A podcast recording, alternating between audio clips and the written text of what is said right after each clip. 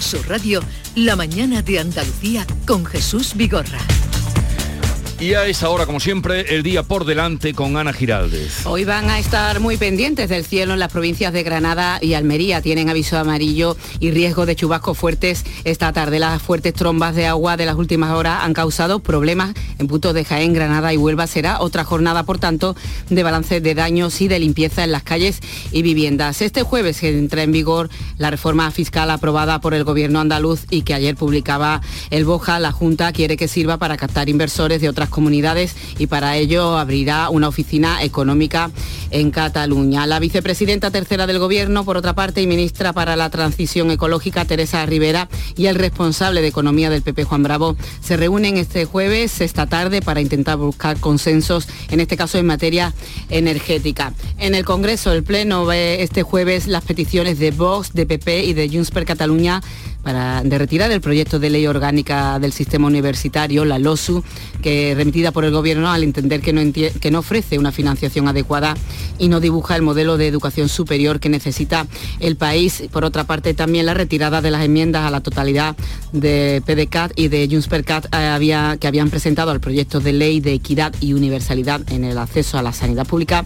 Esto allana el camino para que el Gobierno consiga eh, hoy iniciar su tramitación parlamentaria con el apoyo de Unidas Podemos y de sus socios de investidura que también habían expresado dudas a este texto, conocidas como la ley de Arias, con el rechazo de la sanidad privada que ve un ataque ideológico en el veto a los conciertos que quiere imponer la ministra. Un día que en el que el Consejo Fiscal se reúne también para decidir sobre una batería de nombramientos a altos cargos y entre ellos el ascenso del anterior fiscal general del Estado, de Dolores Delgado, a la máxima categoría de la carrera y otros puestos también clave, como el de la jefatura de anticorrupción. En Rusia, pues miles de personas se han echado a las calles, como venimos contando, para protestar por la movilización a filas anunciada por Putin. Hay más de 1.400 detenidos y hoy, 22 de septiembre, también lo estamos contando, celebramos el Día Mundial sin Coches, coincide con la Semana Europea de la Movilidad dos eventos que llegan para recordarnos las alternativas tanto económicas como ambientales para sustituir los vehículos. Las ciudades, muchas cierran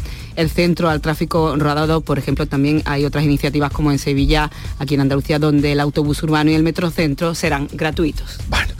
Pues son las 9, 3 minutos, continuamos con Silvia Moreno, Pepe Landi, Patricia Godino.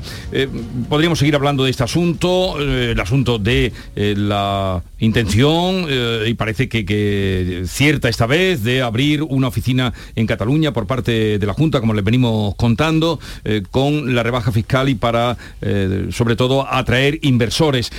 Mm, podría, en lo que se supone ahora la rebaja del impuesto de patrimonio, eh, ¿podría extenderse a otras comunidades del PP? ¿Se va a extender sin remedio? Porque ya la de Murcia apunta que, que lo va a hacer también tiene toda la pinta, ¿no? Murcia ya ha anunciado que sí, que también lo va, lo va a aplicar y, parece también como un poco estrategia, ¿no? Del PP de Feijó, ¿no? Y cuando lo haga Murcia, ¿qué va a hacer Castilla León? Eh, no se va a quedar atrás, ¿no? Y poco contraponer el modelo fiscal del Partido Popular, de Feijó, con el del gobierno que los derroteros van por otro lado. Da la sensación de que más de una comunidad autónoma del PP va a ir en esa línea.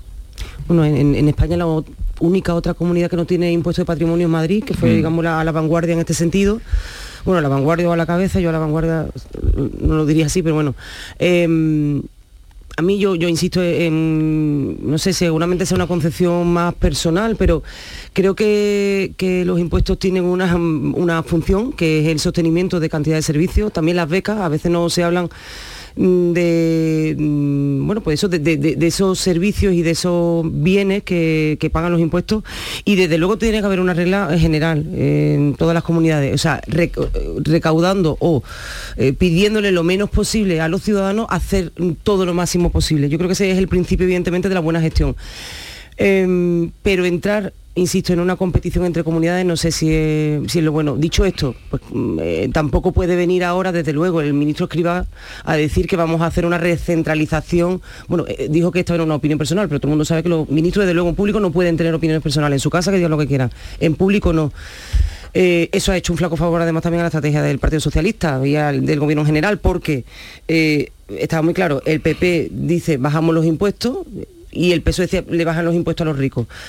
En el momento en el que el ministro Escriba ha soltado esas declaraciones, pues, ya le han enmendado la plana en el minuto uno y ha roto pues toda la estrategia. No sé, yo creo que al final estamos hablando también de puro posicionamiento político, estamos en, estamos en un año electoral 100%, estamos calentando motores y aquí, bueno, se van a trazar cuáles son los grandes temas de la campaña. Un tema de, esta larga campaña que vamos a tener va a ser la fiscalidad, que es un tema absolutamente ideológico, y luego eh, se le buscarán las cosquillas, pues cada formación uno a los otros. Uno los ERE, el otro será otra cosa y así andaremos pues todo este año largo que va a estar muy movidito. No, y el impuesto de patrimonio, por apuntar eh, brevemente, el impuesto de patrimonio en Andalucía eh, se dejarán de recaudar en torno a algo menos de 100 millones de euros, 100 millones de euros en un presupuesto de más de sí, hay varias cifras, porque se ha hablado también de 120 millones. Que porque le introducen uno en un presupuesto de más de 40.000 millones de euros es un 0, es prácticamente inapreciable. Lo que pasa... millones tiene de inversión real la Consejería de Cultura.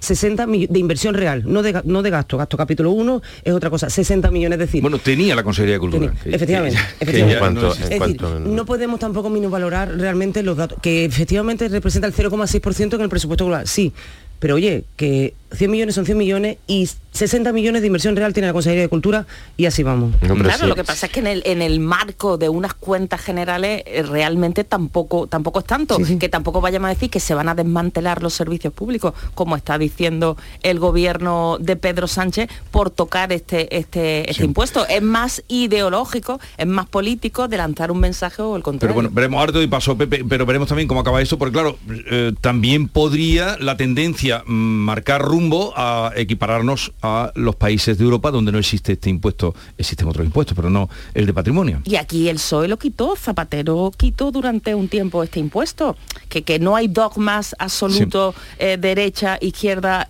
cuál es la receta que cada partido hace, sino que cada uno mm. lo mueve en función de, la situación. si nos ceñimos a, términos numéricos y a términos estadísticos, lo, comentaba antes, estamos hablando de, de, unas cantidades mm, bastante pequeñas de 17.000 personas afectadas en Andalucía por esta medida.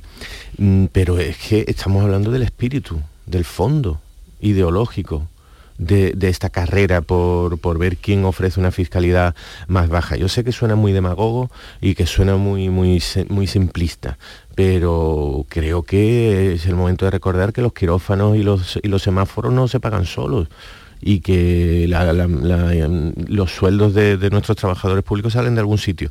Que ya sé que hay mucho derroche, que ya sé que hay corrupción, que todos nos sentimos muy imbéciles cuando vemos cualquier caso de corrupción y, pensamos en lo que, en lo que pagamos de impuestos al año. De acuerdo. Pero el camino para que nos sintamos menos imbéciles no creo que sea reducir la presión fiscal y que paguemos menos impuestos, sino que esos impuestos sean correctamente invertidos y correctamente mm, gastados. Ya sé que estoy hablando de un, mundo ideal, pero mm, de verdad que en, cuestión de espíritu y de fondo, esta carrera que decía, otras comunidades autónomas la van a emprender, por supuesto que la van a emprender, si es una bandera ideológica del, del Partido Popular que comenzó con Díaz Ayuso en Madrid, por supuesto que la van a, emprender y como decía antes Silvia, en Andalucía no sé qué dirigentes o asesores del Partido Popular se han venido absolutamente arriba y se han, y se han puesto a correr en esa competición como, como, pues como si no hubiera un futuro y como si hubiera que ganar esa carrera inmediatamente, porque es ideológica. Pero a mí ideológicamente me parece perniciosa y peligrosa. Necesitamos ciudadanos a los que mm, no les suponga ningún bochorno y, ninguna irritación pagar, eh, pagar impuestos. Necesitamos una sociedad en la que se crea que, los impuestos mm, tienen un fin necesario, e imprescindible. No se trata de pagar lo menos posible, y mucho menos que también sé que suena muy demagógico, pero estamos hablando de reducirle la presión fiscal a los que más tienen. Eludamos el concepto los ricos, que puede ya suponer casi una caricatura, pero sí a los que más tienen empresas o personas físicas. Este debate de los impuestos, de acuerdo con Pepe Landi, pero que el ciudadano también, eh, cuando la misma, prácticamente los mismos días que hemos conocido la sentencia firme de los ERE, ojo, 679 millones de euros que se malversaron, se defraudaron, no fueron a los fines que debían haber ido. Correctamente. Oye, el ciudadano también se queda un poco perplejo y dice, oiga, sí, pero ese ciudadano medio el que no, se va a ver, no se va a ver afectado por esa reducción de ese impuesto de patrimonio. El ciudadano al que tú aludes es el que seguramente sea de los tramos de renta de IRPF más bajo. Pero escucha esta gran propaganda se va a beneficiar de la reducción de, la parte del IRPF, y el canon del agua le afecta a todo el mundo. que se ha focalizado, eh, yo creo que muy interesadamente también en el debate político, en el impuesto de patrimonio, pero el, el otro, la otra reducción fiscal, eso le va a afectar a mucha más gente. Bueno, aguardar un momentito, ya os había anunciado que teníamos cita con Josep Piqué, fue ministro mm, de Exteriores, eh, fue ministro mm, también eh, de mm, Tecnología, de Innovación, eh, tuvo de Industria también fue ministro y nos atiende, cosa que agradecemos. Señor Piqué, buenos días. Muy buenos días. Bueno, mm, queríamos analizar con usted, o que usted nos ayudara a comprender esta última andanada de, Putin, eh, esta ampliación que ha hecho de, su amenaza, el famoso discurso en el que nos han traducido aquí que él dijo, esto no va de farol. ¿Cómo interpreta usted este discurso, este último discurso de Putin? Bueno, yo creo que es la aceptación implícita de que las cosas le están yendo rematadamente mal, ¿no? Eh, todos los objetivos estratégicos que se había eh, fijado, eh, que eran básicamente recuperar, ir recuperando el espacio postsoviético, retomar el sueño de una gran Rusia eslava, debilitar a Occidente y a la Alianza Atlántica y quedarse con Ucrania, pues le están saliendo muy mal. la resistencia ucraniana está siendo muy, muy eficaz, muy superior a la que todos podíamos prever y lo que ha visto Putin es que eh, tiene que actuar de una manera distinta y ahí se mueve entre dos tipos de presiones las que pueda recibir de la sociedad rusa, como estamos viendo ahora, en términos de mm, hay que acabar con, con esta aventura, y los más eh, duros eh, de, su propio régimen que le están pidiendo pues eh, una intervención masiva ¿no? y que vayamos a una, a una guerra en el sentido ya más literal del, del término. Bien, él ha cogido de momento un camino intermedio, que es la movilización parcial, la convocatoria de unos referéndums que evidentemente nadie va a reconocer y de nuevo blandiendo la amenaza nuclear, que hoy por hoy pues sigue siendo muy, muy poco creíble, ¿no? Eh, con un añadido que no es menos importante, y es que está viendo su soledad, porque en principio sus aliados eh, como China o de manera implícita India o Turquía, pues eh, le han dicho en la reunión de Samarcanda que tiene que acabar ya con la guerra y que lo mejor es que retire las las tropas. ¿no? Está en una situación muy difícil y el discurso hay que situarlo en este contexto. Habla usted de que mm, demuestra su soledad y su debilidad.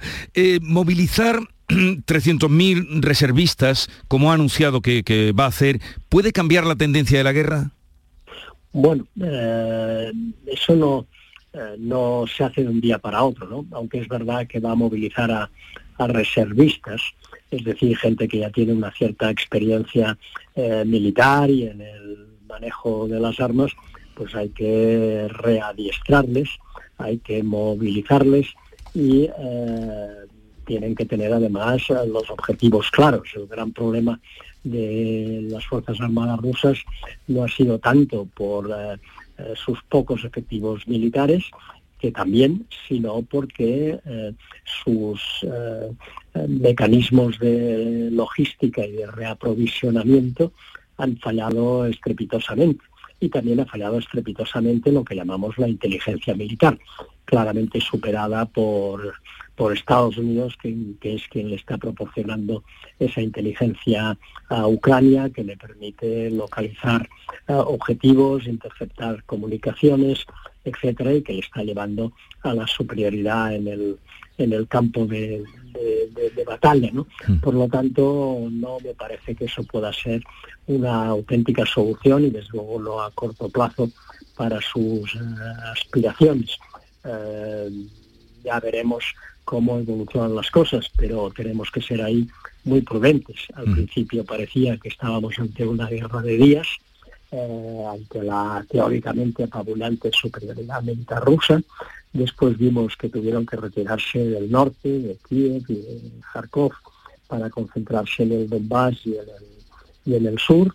Eh, parecía que Ucrania estaba teniendo éxito gracias a la ayuda militar occidental en parar a los rusos, en contenerles, pero sin capacidad de contraatacar y, ahora estamos viendo que Ucrania puede contraatacar eh, exitosamente recuperando eh, territorio de una manera muy, muy significativa. ¿no? Por lo tanto, la evolución eh, está mostrando pues, esas debilidades estructurales que van más allá del número de efectivos militares de Rusia y si Occidente sigue proporcionando armamento eficaz e inteligencia como hasta ahora, pues cabe la posibilidad incluso de que Ucrania pueda ganar esta guerra. De la parte de Rusia nos ha llegado en todos los meses que llevamos de guerra muy poca información. En cambio, ayer comenzaron a salir ya, vimos incluso imágenes de actuaciones de la policía, eh, detenciones, eh, protestas, billetes que se agotan, la gente tratando de, salir ya del país. ¿Qué valoración hace? ¿Podría ser mm, la grieta que comenzara también a, un poco a romperse en Rusia con el apoyo con respecto al apoyo a Putin? Sí, es que esa ha sido una de sus premisas, ¿no? que el pueblo ruso eh, iba a dar apoyo a una, entre comillas, guerra limitada, lo que él llama una operación militar eh, especial, eh, y además con una opinión pública pues muy controlada por los medios de comunicación completamente dominados por, por el Kremlin. Bueno, esto ha sido cierto hasta ahora, con un apoyo muy considerable del pueblo ruso, porque veía la guerra como, como algo muy alejado de, sus preocupaciones inmediatas. Es cierto que las sanciones están empezando a hacer mucho daño, los rusos empiezan a notarlas de, de forma muy, muy importante, pero al final, por muy controlada que esté una sociedad y los medios de comunicación, el mundo es global, el mundo de Internet permite eh, utilizar muchos recovecos como para que la información llegue de verdad, ¿no? Y cuando aparece la posibilidad de que haya una movilización masiva, pues estamos viendo estas, estas reacciones. En cualquier caso, eh, yo creo que eh, en estos momentos es más probable, a pesar de todo, ¿eh? es más probable que eh, ganen los extremistas que eh, le están presionando a Putin para que vaya a una intervención masiva, me refiero tanto al Partido Comunista como a los ultranacionalistas rusos, que los que defienden la democracia y la paz, lamentablemente, ¿no? Pero sí que es verdad que en estos momentos el propio Putin se tambalea en su voluntad de permanecer en el poder. Eh, se está quedando solo, no solo desde el punto de vista exterior, como antes eh, he comentado, sino también eh, internamente. Le habíamos pedido que estuviera con nosotros para analizar eh, la situación como efectivamente ha hecho, pero claro, aprovechando que usted es economista, que tiene experiencia de gobierno, que es catalán, me gustaría que nos dijera qué le parece, cambiamos completamente de registro, qué le parece la noticia de que la Junta de Andalucía abrirá una oficina económica en Cataluña para captar inversores y empresas que quieran instalarse en nuestra tierra.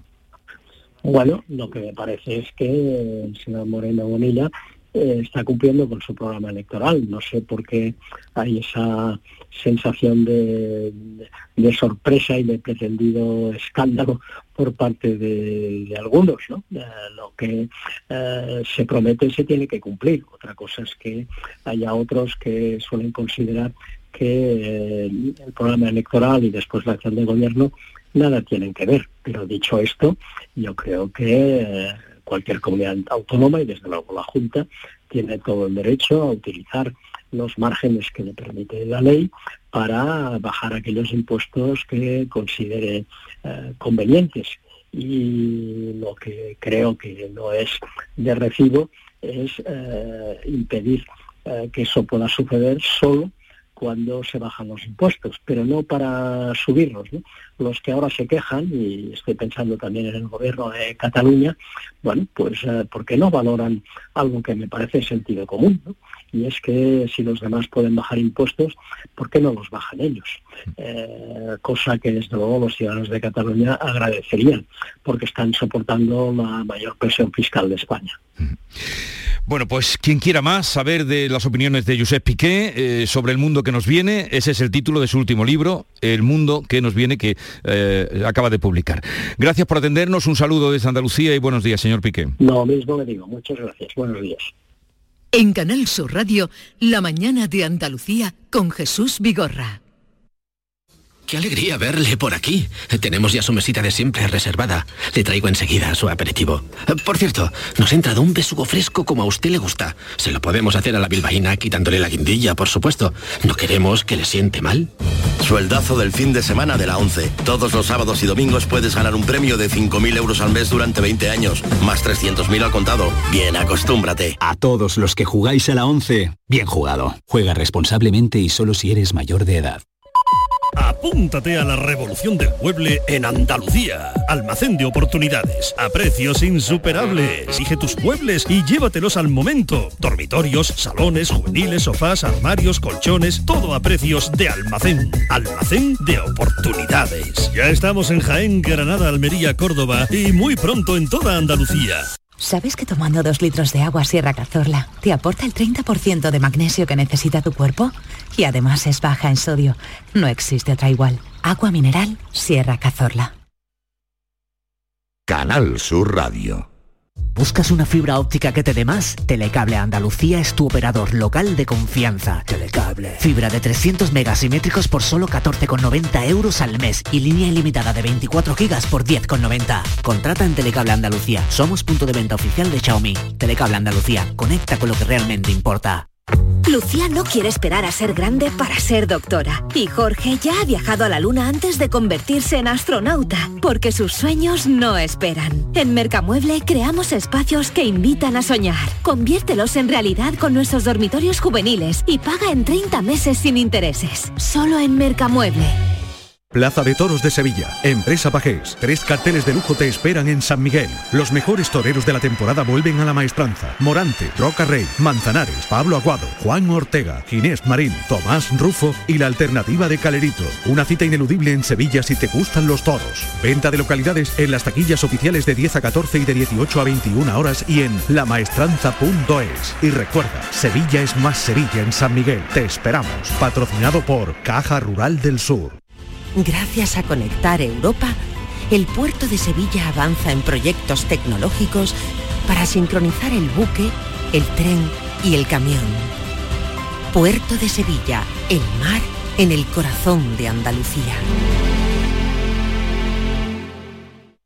Si Guay del Paraguay y Effective Wonder son expresiones recurrentes en tu vocabulario, vas a flipar cuando te enteres de que en Lago volvemos a los 80 para celebrar nuestro tercer aniversario. Ven a partir del 29 de septiembre y disfruta gratis del concierto de Kiko Veneno en directo a las 20.30 y muchas más actividades hasta el 1 de octubre. Más info en lago.es. Descubre el amor de los italianos por el placer, el diseño y la originalidad. Descubre la Dolce Vita con los Dolce Vita Days de Fiat. Lo mejor de Italia con nuestras mejores ofertas exclusivas. Todo nuestro ingenio e innovaciones a precios increíbles. Te enamorarás de la Dolce Vita. Consulta nuestras ofertas en fiat.es. ¿Te imaginas que vuelves a descubrir el sol? Repsol y Movistar se han unido para hacerlo realidad con Solar 360, una nueva forma de entender la energía solar de autoconsumo. Te acompañamos en la instalación y mantenimiento de tus paneles solares para que controles tu consumo y empieces a ahorrar. Pide tu presupuesto en solar360.es. Solar 360, la energía solar pensada para ti. Cuartas Jornadas Virgen Extra Patrimonio Saludable. 23 de septiembre en Úbeda, Jaén. Un evento para ensalzar las bondades del aceite de oliva virgen extra. Salud, innovación, experiencia, gastronomía, grandes ponentes y expertos. Información e inscripciones centro de olivar y aceite.com o 953 755 889. Organiza Centro de Interpretación Olivar y Aceite y Ayuntamiento de Úbeda.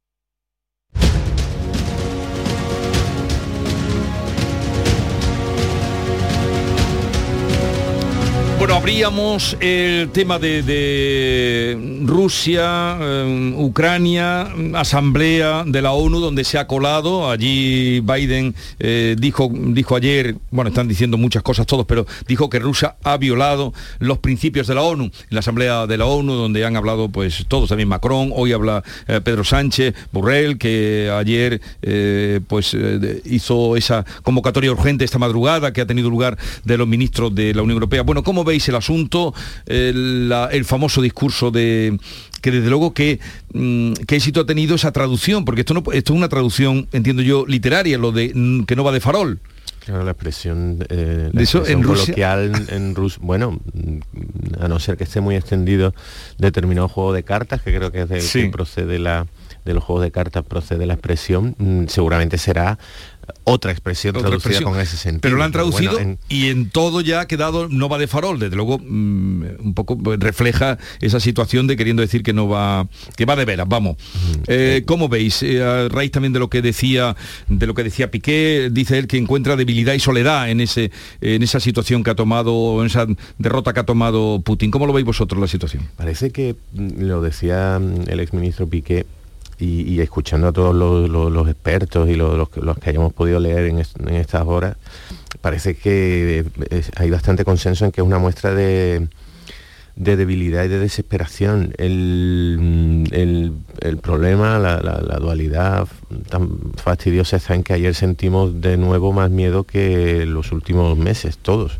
Nos habíamos acostumbrado a tener una guerra ya de fondo que nos estábamos algo anestesiados y de pronto aparece de nuevo la amenaza nuclear y aparece de, nuevo la amenaza de la escalada, de que, de, que haya, de que la violencia y los choques vayan, vayan a más en las próximas semanas, que es fruto de la desesperación, fruto de la soledad, fruto de, un cierto retroceso del ejército ruso. Bueno, eh, claro, pensamos también puede ser un, poco tópico, pero los animales heridos son los más peligrosos y, si, los ultranacionalistas rusos con Putin al frente se consideran amenazados, rodeados o, heridos, pues da la sensación de que pueden ser más peligrosos. La, la esperanza que decíais, que empiece a haber una contestación interna, yo ayer escuchaba a ciudadanos rusos diciendo yo no estoy dispuesto a, ir a matar a nadie, eh, esto de que los buscadores se colapsaron con las tres búsquedas primeras eran eh, cómo comprar un billete de avión, cómo salir de Moscú en tren y cómo romperte un brazo sin hacerte demasiado daño, para, para, que no te,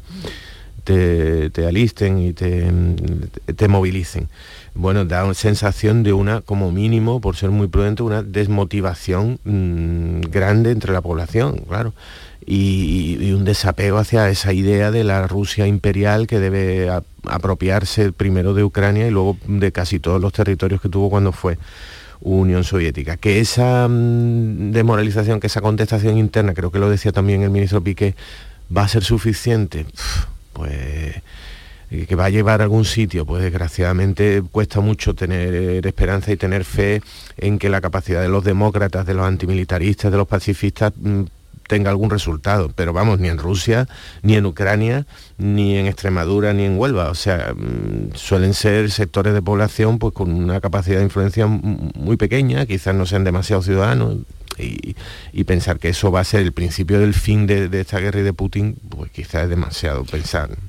Piqué lo deslizó al final de la entrevista también, ¿no? Ha mencionado que cabe la posibilidad de que Ucrania eh, gane, gane la guerra, ¿no? En fin, se están abriendo horizontes, son inquietantes, preocupantes, porque comparto con Pepe que cuando un, eh, un régimen está acorralado, siente que está perdiendo la guerra, siente que está eh, perdiendo apoyo, es cuando puede ser más peligroso, pero también eh, si hay un apoyo eh, internacional a Ucrania, como está ocurriendo hasta ahora. Ucrania, eh, al principio cuando comenzó la guerra y veíamos los gráficos del poderío militar de hmm. Ucrania frente al de Rusia, es que eso parecía que iba a estar resuelto prácticamente en 15 días y, y estamos viendo que no, que Ucrania está resistiendo, que los países están enviando eh, apoyo importante a Ucrania y entonces puede ser ahora el punto de inflexión y de que finalmente esto tome un rumbo que sea favorable para, los intereses de la comunidad, internacional, porque ojo, esto tiene también la derivada energética, ¿no? De, de mm. a ver de qué manera va a influir la guerra en los precios del gas, en los precios de la electricidad y todo esto lo vamos a notar en las casas de, todos los hogares del mundo prácticamente. Sí, lo que está claro es que mm, vamos ya para ocho meses de este conflicto y desde Rusia ha habido un apagón informativo tremendo, colosal, no sabemos nada, nada más que lo que ellos nos han contado. Ya todos los corresponsales internacionales de Occidente se tuvieron que venir porque hmm. estaban señalados y, a, mí, a mí, cuando he visto las portadas de esta mañana y las imágenes ayer, eh, siquiera ver esa cantidad de gente de valiente, es decir, que en Rusia, con esa persecución que hay, salgan a la calle miles de personas y no creo que lleva por 1.800 detenidos, 1.900 detenidos, es de, echarle muchos reaños a la vida y, sobre todo de luchar por tu libertad y por y porque tu pueblo no esté en manos de un sátrapa absolutamente enajenado, que como bien decía también Silvia y, Pepe, tiene un botón en la mano y no hay nada peor que un que una, una bestia herida, ¿no? Porque se vuelve mucho más loco de lo que ya mm, desgraciadamente está ahí, está condicionando pues, la vida de, Occidente. Bueno, mm, yo la verdad no tengo ni idea de geopolítica y me parecería muy aventurado eh, opinar nada más de esto, más allá de que eh, yo no sé si el fin lo vamos a ver tan cerca, desgraciadamente el fin de este conflicto. Es decir. a mí lo que me llamó mucho la atención, o yo no lo he pillado bien, pero que las imágenes de Navalny desde la prisión eh, mostrando su disidencia, han salido... Eh, ¿Hay complicidad ahora por parte de los funcionarios? claro, ¿cómo salen esas imágenes? Si este es el que está más eh, perseguido y, salieron ayer las imágenes desde la prisión. Sí, ¿eh? eso, pero al final es la complicidad humana. claro, siempre hay un... Por mucho que tú estés en un régimen, insisto, y no hayamos visto nada de Rusia en estos meses, al final se tejen ahí complicidades de funcionarios que se pasan al otro lado porque ven que evidentemente lo que está ocurriendo es una salvajada. Y más cuando un, este señor Putin dice eh, que le doy al botón, o sea, que, que, mm. no voy de farol, ¿no? Como bien ha dicho, eh, no voy de farol. Eh, mm, cuando esto es un juego de suma cero, si le doy el botón tú también te vas para adelante. esa es la teoría que mantiene Lozano Leiva, el gran divulgador y físico nuclear que luego viene, que luego viene y dijo, desde que empezó esto, no puede ser porque no debastaría a Ucrania y a Rusia si, eh, si se actúa con eh, armamento nuclear. y, más allá, y todos los países fronterizos. mínimo. Mm. Un, juego de póker, ¿no? Y de cartas, ¿no? Va de farol, va de verdad, en fin, es la amenaza y también los países que tienen armamento nuclear también juegan con esta, con esta amenaza eterna para tener mayor soberanía y para poder tener mayor poder de decisión. Pero yo creo que, que se está abriendo una grieta y lo mismo que Navalny ha salido, que estas imágenes quizás hace unos meses serían impensables, pues ya vemos que la gente sale a la calle a pesar de que pueden ir a la cárcel. La fiscalía ya imagina lo que... Eh, ayer que hasta, hasta 15 años de cárcel por manifestarse. Son unos valientes por salir. Y luego también dentro de una prisión que haya funcionarios que se presten y que haya toda una red, pues son grietas que van surgiendo que, que, ojalá, ojalá sea esto el inicio. El factor humano, ¿no? Que se llama, ¿no? Factor humano. nunca debemos perder de vista que al final eh, todo lo que ocurre lo, lo hacen las personas. Es decir, hay un factor humano esencial que bueno, que, te cambia el rumbo de la vida realmente, ¿no? una decisión u otra. Y un funcionario cómplice que graba, que lanza ese vídeo, que se lo pasa a alguien. Bueno, como la periodista que salió en televisión, que fue, aquello fue mm, eh, muy al comenzar la guerra, ¿no? Cuando sale con el cartel en la televisión. Siempre hay valientes. Hay valientes, hay valientes y eso también es lo que hace que el resto, el pueblo, el pueblo ruso y el resto de la comunidad internacional abra el ojo y, y se esté apoyando a Ucrania de esta manera tan importante, que Europa muy pocas veces ha actuado tan unida como lo está haciendo ahora. Siempre surgen los intereses de unos países y otros y en el tema de, Ucrania pues se está de manera mayoritaria se está apoyando a Ucrania. Sí, todos los eh, jefes de Estado que están ahora eh, en la Asamblea ah, igualmente no han salido eh, Scholl, Guterres, que, pero claro, lo que dijo Guterres es aquello que le, un poco recordaba a Ricardo III, el invierno mm, de descontento a escala mundial, que viene un invierno nos, eh, nos enfrentamos a un invierno de descontento de escala mundial. Claro, porque yo, pero no creéis también, yo a veces pienso, eh, nos pusimos aquí, cuando al principio del conflicto, todos locos, hablamos hasta la saciedad, los refugiados que iban allí en coche, autobuses, bueno, se hicieron cantidad de crónicas. Pero, y de repente eran las instituciones europeas, pues la Comisión, Consejo y demás, tirando del carro, ¿no? Del discurso Borrell, que no dejan el empeño de poner siempre encima de la mesa este asunto y darle la, complejidad y la importancia que tiene, que es absolutamente global. Y los países ya hemos llegado a un momento en que miramos a nuestro bolsillo y que ya no hemos olvidado, digamos, del, factor humano, del concepto mm, del, del conflicto en sí y claro, es que es muy difícil mantener este tema constantemente encima de la mesa y, explicarlo de tal manera que sepamos la complejidad y lo que nos afecta en nuestro día a día.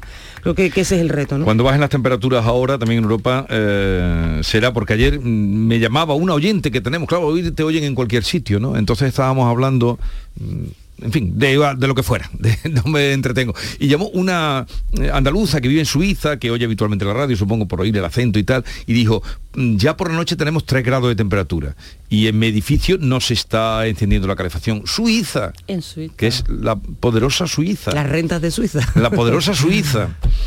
Bueno, queridos, ¿has ido a ver la película de Alberto? ¿Fuisteis anoche o no? No, pero tenemos que ir. ¿Tú fuiste yo, a verla? Yo, no fui a verla porque estuve haciendo deberes, pero, pero la idea a ver, además, todo el mundo me ha dicho que es una maravilla, que el, guion, de Rafa Cobo es excelente como siempre y que mm. hacen un tándem extraordinario. Pepe, es que anoche se preestrenó eh, la película Modelo 77, 77 de Alberto Rodríguez. Tuve la suerte de verla el viernes en San Sebastián. Anda, leche. Y yo no te pregunto a ti, anda, anda, mira por dónde.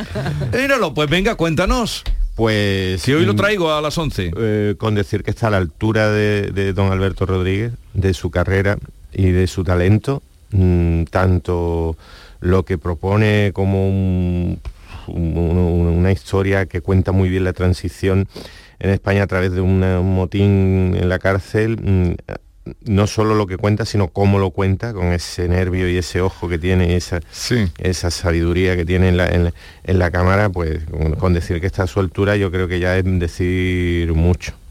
Muy orgulloso de... ¿Y, ¿Y, tú qué hacías allí en San Sebastián?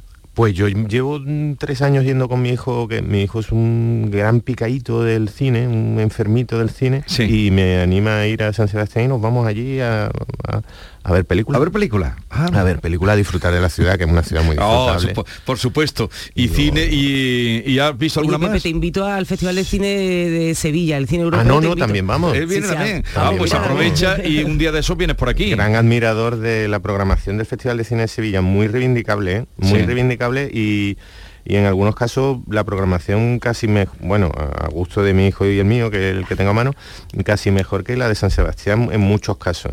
¿eh? Así que muy Me alegro mucho porque Alberto Rodríguez el talento lo ha demostrado en todas las películas y, creciendo. ¿eh? Y en una serie que es bueno, y la, y la, serie de la peste que es, yo creo que lo mejor se ha hecho de esa época retratando. Hay prueba de ello lo que han hecho luego con Magallanes, esas cosas que han hecho. Bueno, eh, queridos, que me alegro mucho de veros, que tengáis un buen día. Que bien lo hemos pasado. Y procurar que el invierno el otoño de vuestras vidas. ¿Queréis seguir? No, que tengo muchas tengo compromisos, tengo compromisos. Pues Hoy ha sido un placer. Que tengáis un bonito día. Venga, hasta luego. Adiós. Hasta luego. 244 elefantes se balanceaban sobre la tela de una araña. Cada día somos más hombres blandengues construyendo una masculinidad más sana, más fuerte. Blancos responsables, Ministerio de Igualdad, Gobierno de España. 1245 elefantes. Apúntate a la revolución del mueble en Andalucía. Almacén de oportunidades, a precios insuperables. Exige tus muebles y llévatelos al momento. Dormitorios, salones, juveniles, sofás, armarios, colchones, todo a precios de almacén. Almacén de oportunidades. Ya estamos en Jaén, Granada, Almería, Córdoba y muy pronto en toda Andalucía. Descubre el amor de los italianos por el placer, el diseño y la originalidad. Descubre la Dolce Vita con los Dolce Vita Days de Fiat. Lo mejor de Italia con nuestras mejores ofertas exclusivas. Todo nuestro ingenio e innovaciones a precios increíbles. Te enamorarás de la Dolce Vita. Consulta nuestras ofertas en fiat.es. Canal Sur Radio. Queremos seguir dándole alas a tu negocio. Por eso, en Caja Rural del Sur trabajamos día a día para que tu negocio no tenga fronteras. Ponemos a tu disposición expertos en negocio internacional que te darán respuesta inmediata, siempre que lo necesites. Caja Rural del Sur. Formamos parte de ti. ¿A tu Mercedes le toca pasar la ITV? Evita cualquier sorpresa. Acércate a Concesur Dos Hermanas y le realizamos un chequeo pre-ITV totalmente gratis. Y si necesita reparación, en Concesur Dos Hermanas te lo ponemos más fácil. Infórmate en grupoconcesur.es o en el teléfono 955-634-400 marcando la opción de cita previa. Te esperamos en Concesur Dos Hermanas. Concesur y Fervial, tus talleres autorizados Mercedes-Benz en Sevilla.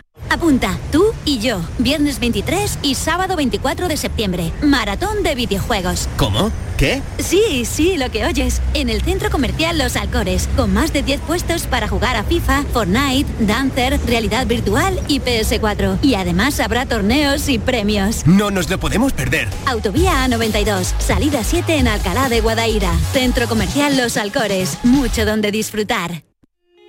La confianza de miles de personas ha convertido a Kia en la marca de coches más elegida en 2022. Aprovecha que vuelven los 10 días Kia del 15 al 26 de septiembre y descubre tú mismo por qué. Kia, descubre lo que te inspira. Solo en la red Kia de Sevilla.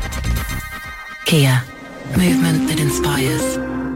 Atención, este viernes y sábado en Muebles Rey te descontamos el 50% del 50% de todo lo que compres. Repito, este viernes y sábado en Muebles Rey te descontamos el 50% del 50% de todo lo que compres. La mitad de la mitad. Y además con transporte y montaje gratis. Muebles Rey. En Sevilla, Polígono El Manchón, Tomares, frente a Hipercor al Jafe.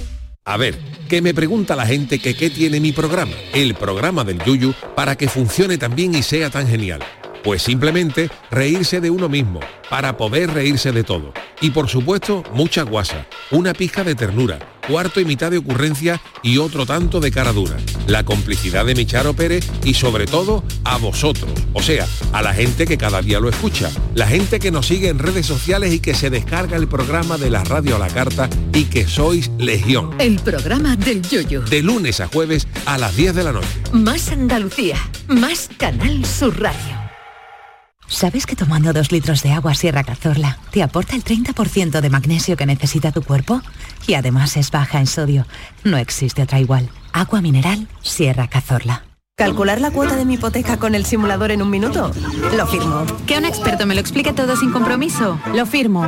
Y luego contratar la que mejor se adapta a mí. Lo firmo. Hipoteca Sabadell. Abre el simulador, calcula tu cuota y te ayudamos a encontrar la mejor hipoteca para ti en bancosabadell.com barra hipotecas. Sabadell. ¿Necesitas un banco?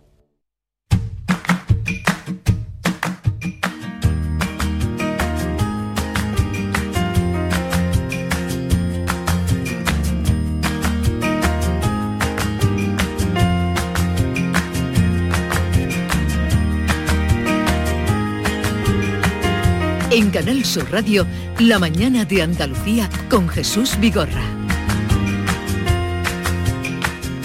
Aquí seguimos, pero vamos a ver, Víctor, ¿usted qué hace ahí en ese puesto? Le estoy hablando a Víctor de la Portilla, que es eh, el realizador de este programa, lo lleva haciendo hace 27 años. ¿Qué haces ahí? ¿Te han castigado? ¿Qué has hecho mal hoy? A esta hora ya deberías haberte ido a la hora que me llega el café, tú te vas. Y está ahí. ¿Qué, ha hecho mal? Eh, Maite Chacón, buenos días.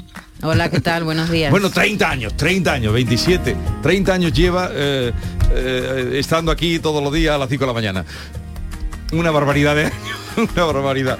Bueno, hasta que llegue a los 80 que lleva el, alcalde de, Málaga, te queda, no te pongas, no te pongas moños. Yo estaba estudiando, buenos días. estaba estudiando la carrera y Tom Martín Benítez ya decía, Víctor Manuel de la Portilla, y yo decía, ¿quién será el tal Víctor? Ya cuando entré en esta casa ya lo conocí. ¿En Pero, serio? Sí, sí, ¿Tú estabas estudiando la carrera cuando estábamos nosotros ya aquí? Exactamente, yo es que estoy muy chico. Por las mañanitas. Yo soy muy chico. Pero eh, el relevo se produce, entonces he levantado la mirada y lo veo ahí, y, pero vas a estar toda la mañana conmigo, hasta las 12. Me alegro, lo celebro. O, sea que hoy no tomas café. ¿En serio? Pues entonces tengo que hablar contigo, te tengo que decir muchas cositas. Bueno, vamos a continuar. Lo primero, eh, vamos con el tema de Amazon. ¿Por qué? Eh, porque he estado en Amazon. Eh, no, es fácil entrar en Amazon, me refiero al centro logístico que tiene Amazon en Dos Hermanas, una cosa tremenda, que se abrió hace dos años, en septiembre, hace ahora dos años. Y he ido porque, bueno, sabes tú que las ventas online están disminuyendo ahora con la crisis, la gente se gasta menos. Y bueno, yo he visitado Amazon para ver cómo funciona. Eh, la verdad es que eh, la superficie es, brutal. Cuando tú entras en ese edificio que está en un polígono industrial, son 26 campos de fútbol, Jesús, son 180.000 metros cuadrados. ¿En tú estuviste? Dividido en tres plantas. Las tres plantas son iguales y lo que más me llama la atención es que hay más robots que personas. ¿Te acuerdas cuando estuvimos en Cosentino? Hay más robots que, personas. Bueno, pues en Amazon algo parecido. Cuando tú haces un pedido, imagínate que pides tú un paraguas, un cepillo de dientes y un libro. No hay una persona que va a buscar esas cosas a departamento. Son los robots los que te lo traen. Son los robots los que te traen a ti cada cosa y el empleado operario solo tiene que coger lo que le da el robot. Como dice Geraldine Leiros, que es la responsable de ese centro, se trata de un caos organizado. Efectivamente, el caos organizado. Básicamente, yo creo que cuando uno se imagina un centro de esto, se imagina no sé, que voy por un almacén y veo un montón de televisores, veo un montón de libros, ¿no? Y tengo que ir cogiendo. Eh, no funciona así para nada, es totalmente al revés. Básicamente lo que hacemos es que organizamos, metemos todo en el inventario sin ningún tipo de orden aparente. Esto al final lo que busca es que incrementemos la, la probabilidad de encontrar nuestros artículos antes para nuestros clientes. Esa es la primera idea, centros robotizados, más de 3.000 robots. En vez de ir el empleado a las estanterías, las estanterías vienen a él. Son una- una- unos muebles con ruedas Sí. que vienen a ti porque ya todos los productos van con un escáner eh, y cuando tú lo compras directamente vienen al eh, operario que después lo empaqueta y pasa a la segunda parte, la de almacenaje. Bueno, tiene seis partes, almacenaje, recogida. La verdad que está muy bien Tiene que ser Amazon. complicado en un mismo paquete porque si la- el pedido, David, si el pedido es de varias cosas que están en, en lugares distintos, es el empleado el que se encarga de, cuando le llegan eso, meterlo, meterlo todo en un paquete. después pasa a una cita transportadora, pero la verdad es que es la cantidad de paquetes, o sea, tiene almacenaje para 3, 30 millones de objetos y 450.000 unidades diarias para distribuir desde ese centro de, de, eh, dos hermanas, que es el que está en Andalucía, hay nueve en España, a otras estaciones. Como decía Geraldine, la capacidad es de cerca de medio millón de unidades diarias. Sí, bueno, al final aquí podemos tener hasta más de 30 millones de unidades de inventario solo en este centro y tenemos una capacidad para sacar unas 500.000, 450.000, 500.000 unidades al día. Es decir, que no todo lo que está aquí, aquí tenía un stock importante, pero qué porcentaje de lo que se pide en Amazon se encuentra en este centro y qué porcentaje es el que viene de, de otros. Uf, no te lo sabría decir, no depende también de la cercanía, pero sí te puedo decir que al final nosotros estamos muy cerca de toda la región, o sea, estamos en Andalucía, en, podemos abastecer muy bien la zona sur, entonces te diría, no sé, más de un 80% fácilmente de lo que entregamos en, An- de- en Andalucía sale de aquí. El de Dos Hermanas es el único centro logístico de Amazon en Andalucía, aunque después hay cuatro estaciones, una en Cádiz, esas son para distribuir ya, otra en Málaga y dos, otra en Sevilla que está en Alcalá de Guadaira. El último, los últimos dos eh, departamentos son el de Slam, está todo en inglés, el etiquetado y después el outbound o shipping. Chip- el barco, shipping es el embarque. Yo vi allí a tres o cuatro personas que recibían por un montón de cintas transportadoras ya el paquete que va a llegar a tu casa y de ahí pasan a los camiones. ¿Cuántos camiones diarios salen de Amazon en eh, Dos Hermanas? Pues nos lo cuenta Michael, que es uno de los responsables de esta área de shipping. Nosotros en nuestro área, en el área de shipping, nos aseguramos de que todos los paquetes que han sido procesados anteriormente del área de PIC y de paquete que han sido empaquetados salgan en su camión correspondiente para que lleguen lo antes posible al cliente. ¿Cuántos camiones más o menos salen de aquí del centro de Amazon diariamente? En una media entre unos 80 a 100 camiones diarios. ¿Camiones que van a dónde? Eh, todas las partes de España. Eh, mayormente nosotros trabajamos en la zona de Andalucía, pero o sea, mm, enviamos camiones a todas partes de España y, y desde aquí incluso camiones que salen a otras partes de España y de ahí se derivan a otras partes de Europa. El proceso también está muy ayudado por los robots, ¿no? Ustedes prácticamente eh, no tienen que decidir ni hacer un proceso de selección porque eso lo hacen los escáneres y las máquinas. ¿no? Correcto, los paquetes, los paquetes cuando van por la cinta, los que nosotros llamamos, los paquetes ya vienen con la información detallada de en qué, en qué contenedor, en qué carro deben caer y a partir de ahí nosotros únicamente que derivamos ese, ese, esa- ese contenedor, ese carro a su playa correspondiente para ser cargado en el camión con su destino ya asignado por el sistema. Bueno, pues eh, la clave de Amazon es que en menos de 24 horas desde que tú haces el pedido ya está montado tu paquete en un, en un camión. Así Eh, que- David, has contado cómo salen los paquetes, pero claro, Amazon tiene que tener muchísima mercancía almacenada, Claro. ¿no? Eh, ¿De qué, qué criterios siguen para almacenar de- una mercancía sí y otra no? El volumen de venta, lo que, lo que se pide habitualmente. Claro, yo no sé cómo tienen almacenaje. Desde luego cuando me dijeron que tenía un almacenaje de 30 millones de objetos, supongo esa parte ya no Ah. la visité yo, que ten- estarán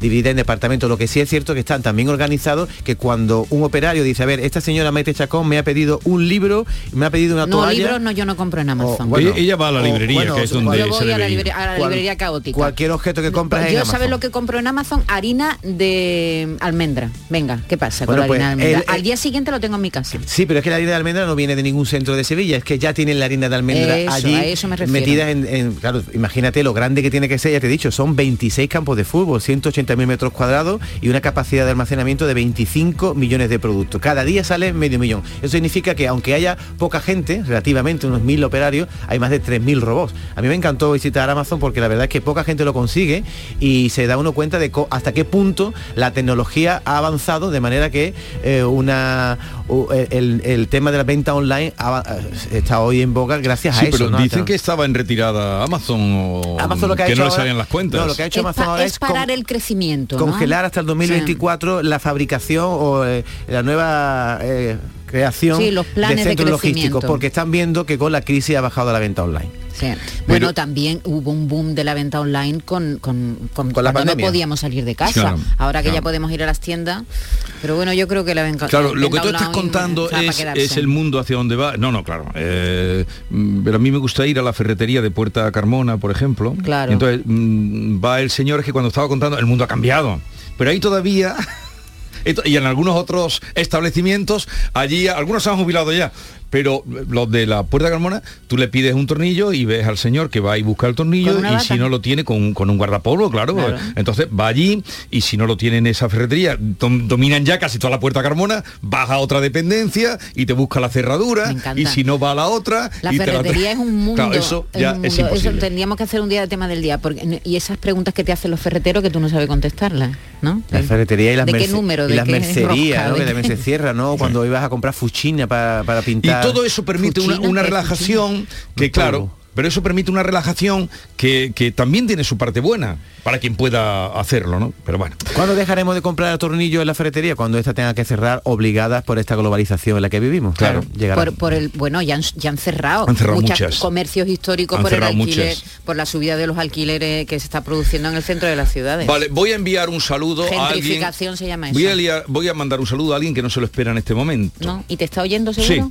sí cómo lo sabes porque me lo ha dicho una Ah, persona. vale vale ¿Qué? Porque una persona me ha mandado un mensaje diciéndome que en la línea 33 de los autobuses de Málaga, Hmm. el señor va, dice, y debe tener mucho interés porque mm, con la radio puesta sonando la ¿Qué mañana de Andalucía. Bueno, pues cómo se llamará cómo se llamará Ya, el no se lo chofer? preguntarán un día, pero no se lo esperará. Muchas gracias por la escucha y a esa amiga que, Que me ha mandado un mensaje pite, diciéndome, he montado un autobús y el señor va y no me ha hecho ni caso porque él va pendiente de, oye vamos de a la hoy radio. de Eso es lo bueno que, eso es lo que bueno, bueno, por ahí lo vamos a cazar, fíjate, lo vamos a cazar por ahí. Pero eso es lo bueno que tiene la radio. Eh, la radio cuando tú dices aquí y cuando decimos alguna cosa interesante o una tontería o algo, hay que tener mucho cuidado porque, porque estamos en sus casas, estamos en, en la cama, estamos en el cuarto de baño, estamos en el coche.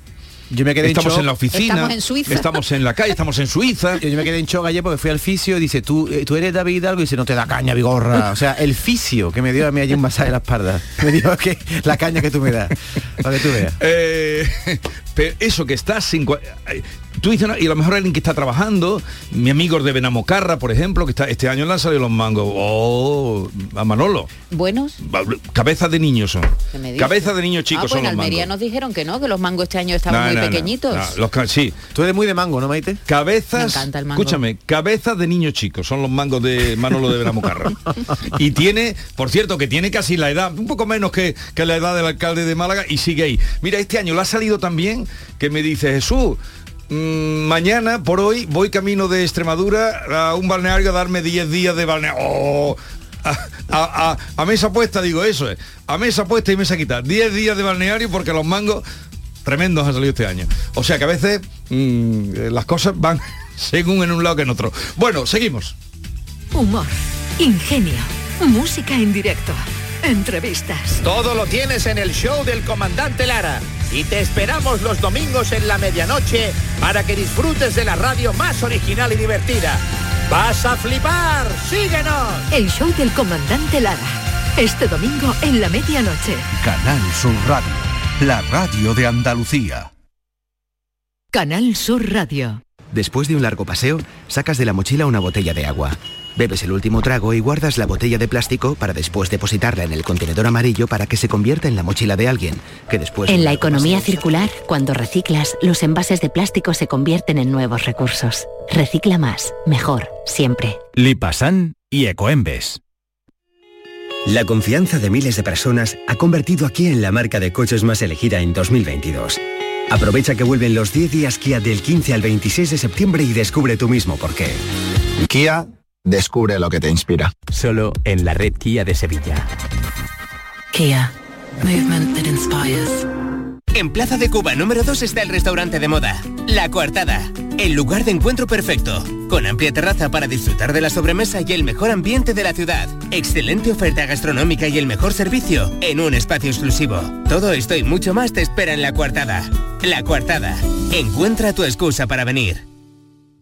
Apunta, tú y yo, viernes 23 y sábado 24 de septiembre, maratón de videojuegos. ¿Cómo? ¿Qué? Sí, sí, lo que oyes. En el centro comercial Los Alcores, con más de 10 puestos para jugar a FIFA, Fortnite, Dancer, realidad virtual y PS4. Y además habrá torneos y premios. No nos lo podemos perder. Autovía A92, salida 7 en Alcalá de Guadaira. Centro comercial Los Alcores, mucho donde disfrutar. Suso se la pasa a Joao, Joao se queda solo, va a marcar, no hay nadie, tira ahí, no, ha fallado, qué ocasión más clara, qué ocasión. Las ocasiones están para aprovecharlas. Ven a los concesionarios de Grupo Sirsa y consigue uno de nuestros más de mil vehículos de ocasión de Renault, Dacia, Mazda, Volvo o Suzuki, con hasta 5 años de garantía y un descuentazo de hasta 2.000 euros. Esto sí que es una ocasión, menudo gol de Grupo Sirsa.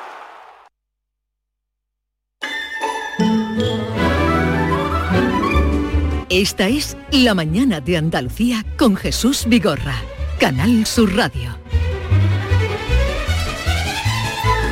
Bueno, ¿qué le vamos a preguntar hoy a los oyentes? ¿Lo Tú ya has claro? anunciado que va a venir Alberto Rodríguez, ¿verdad? Sí, y ya que lo- vamos lo a llevo hablar de anunciando toda la mañana. Eso, bueno, pues te Y, voy a y decir que va a venir también eh, nuestro Lozano Leiva. nuestro Lozano Leiva, que vamos a hablar de los Ig Nobel. De los Innovel, pero antes tiene que contestar algunas preguntas También, actualidad. como siempre. Eh, pero O sea hoy que- que... se celebra el Día Mundial sin Coche, que culmina la Semana Europea de la Movilidad, le vamos a preguntar a nuestros oyentes dos, por dos cuestiones. Sí. Primero, si ha dejado el coche en el garaje y si es usuario del transporte público, ¿no? Si puede usar el transporte público, porque muchas veces quiere y no puede.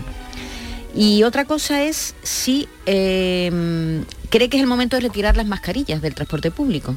Sabes que ayer la ministra de Sanidad se comprometió en la reunión del Consejo Interterritorial del Sistema Nacional de Salud en llevar esta medida a su vez a la reunión de expertos, que todavía por cierto no tiene fecha, y para ver qué se hace con las mascarillas. Están haciendo en el ridículo. transporte público. ¿Tú Están crees? haciendo el ridículo, sí, totalmente. Hay algunos Vamos, países creo, europeos pienso, que continúan. no sé. ¿Por qué? Porque Italia, ya si quieres te cuento yo, como tú has cogido, no tiene sentido. Hombre, yo, esto. ve- yo veo que es una cosa muy extraña ver los mercadillos llenos Claro. de gente, los conciertos, Los de la gente, los teatros. echándonos las babas todo uno encima de otro y ahora entras en un autobús, es mascarilla. Mascarilla. No, no me Sí, sí. enfado. Bueno, pues eh, no sé. Entra en un taxi, mascarilla. a lo mejor llega el momento ya de retirarlas. Esa es la pregunta. Así que vamos a hablar de dos cuestiones. Si cree que es el momento de retirar las mascarillas del transporte público y por otra parte, también si es usuario del transporte público y cómo le va usándolo o, O sea, dos preguntas por una hoy, Sí, para hoy volver loca a la gente. Bueno, no pasa nada, que elijan lo que quieran. Que, Dos que por no- uno. que nos respondan Elijan lo que, quieran. El 670 940 200 si ¿cómo era? No te lo voy a repetir. Nuestros oyentes lo saben perfectamente. Están, están El del autobús, el conductor del autobús lo sabe. Si creen ustedes que es el momento de retirar la mascarilla y si son Hombre, si, eh, si- si el conductor de este autobús que nos está oyendo para un momentito y nos llama, él, Sí, te puede parar ahí en él, medio de- hombre, de en de una la- parada, él, es, hombre. él es una opinión eh, estupenda. Vale. Eh, llamen 679 40 200. ¿Y cuánto tiempo, ya que estamos hablando de preguntas, mira, cuánto tiempo tardarán en llegar las restricciones si no llegan las lluvias? Se pregunta García Barbeito. Algunos municipios ya prohíben su uso para llenar piscinas, uso ornamental, dicen. Han dicho uso ornamental. Claro. Ornamental. Eso será la fuente. La falta de agua, sin duda, es mucho peor que la escasez de alimentos. Querido Antonio, te escuchamos. Muy buenos días, querido Jesús Vigorra. Perversos de las restricciones de agua. Ni la Virgen de la Cueva, aunque novenas le hagan, ni las cien mil rogativas que aquí ya nadie prepara, porque ven todos los días cómo está el tiempo en los mapas. Las nubes que sobrevuelan este septiembre canalla habrán tomado la píldora o una medicina rara que por más que se ven gordas, no hay ni una sola preñada. Las nubes como bolsillos de mendigo en mala racha, y los pantanos bajando y quedándose sin agua. Y claro, las restricciones eran ya cosa cantada, y al recortar el servicio no se juega con el agua. Primero el consumo humano, la ornamentación mañana, ni llenado de piscina, ni riego y riego de grama, con el agua de beber, ni lavar el coche en casa, ni ponerse a baldear sin miramiento y sin taza. Llamé al cielo y no me oyó, y si me oyó, el cielo pasa de mandarnos temporales como los que antes mandaba. La tarea que tenemos por delante es dura y larga, restricciones de dineros y restricciones de agua. Asuntos los dos muy serios, que nadie los eche a guasa. Recemos lo que sepamos, al cielo y al Banco España, o quizá al Banco Europeo, que tiene mucha más pasta. Una vida a media sed y a medio plato en la casa. El hambre sabe el camino y la pobreza de España y no habrá pena peor que abrirle el grifo y no salga más que el viento del vacío y ni una gota de agua.